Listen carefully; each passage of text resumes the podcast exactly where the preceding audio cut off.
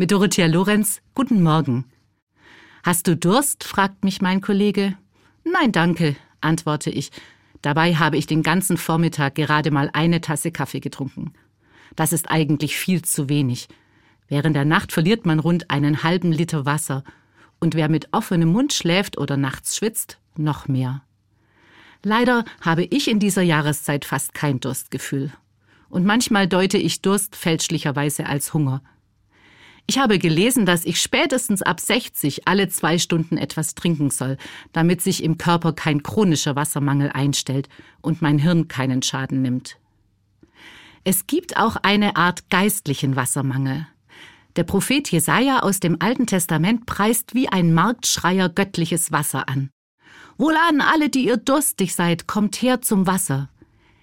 Er ist davon überzeugt, dass die Menschen nicht nur Wasser für ihren Körper brauchen, sondern auch geistliches Wasser für ihre Seele. Und wie beim körperlichen Wassermangel auch kann es passieren, dass spirituelle Bedürfnisse gar nicht wahrgenommen werden. Jemand merkt zwar, dass ihm etwas fehlt, deutet es aber anders und versucht es dann irgendwie zu kompensieren. Ich denke an den Witwer, der große Angst hat, eines Tages nach einer Herzattacke hilflos in der Wohnung zu liegen. Um das zu verhindern, sucht er krampfhaft eine Frau und fällt auf dubiose Offerten herein. Ich würde mir wünschen, dass er mit jemandem über seine Ängste sprechen kann. Ich denke an die erfolgreiche Geschäftsfrau, die sonntags regelmäßig in ein Loch fällt, weil ihr ein persönliches Netzwerk fehlt. Sie versucht, der Lehre durch Shoppingtouren am Rechner zu entgehen und fühlt sich doch nicht gut dabei. Ihr würde ich von Herzen eine liebevolle Gemeinde wünschen, wo man füreinander da ist.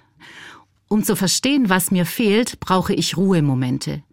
Sonst komme ich gar nicht in meinem Inneren an, merke nicht, was los ist. Und ich brauche Gesprächspartnerinnen und Gesprächspartner, die mir zuhören und manchmal auch geistliches Wasser anbieten, das dem Leben einen tieferen Sinn gibt. Ich schenke mir jetzt jedenfalls ein großes Glas Wasser ein, und während ich trinke, denke ich darüber nach, was sonst noch so in meinem Inneren los ist. Dorothea Lorenz, Evangelisch-Methodistische Kirche, Stuttgart.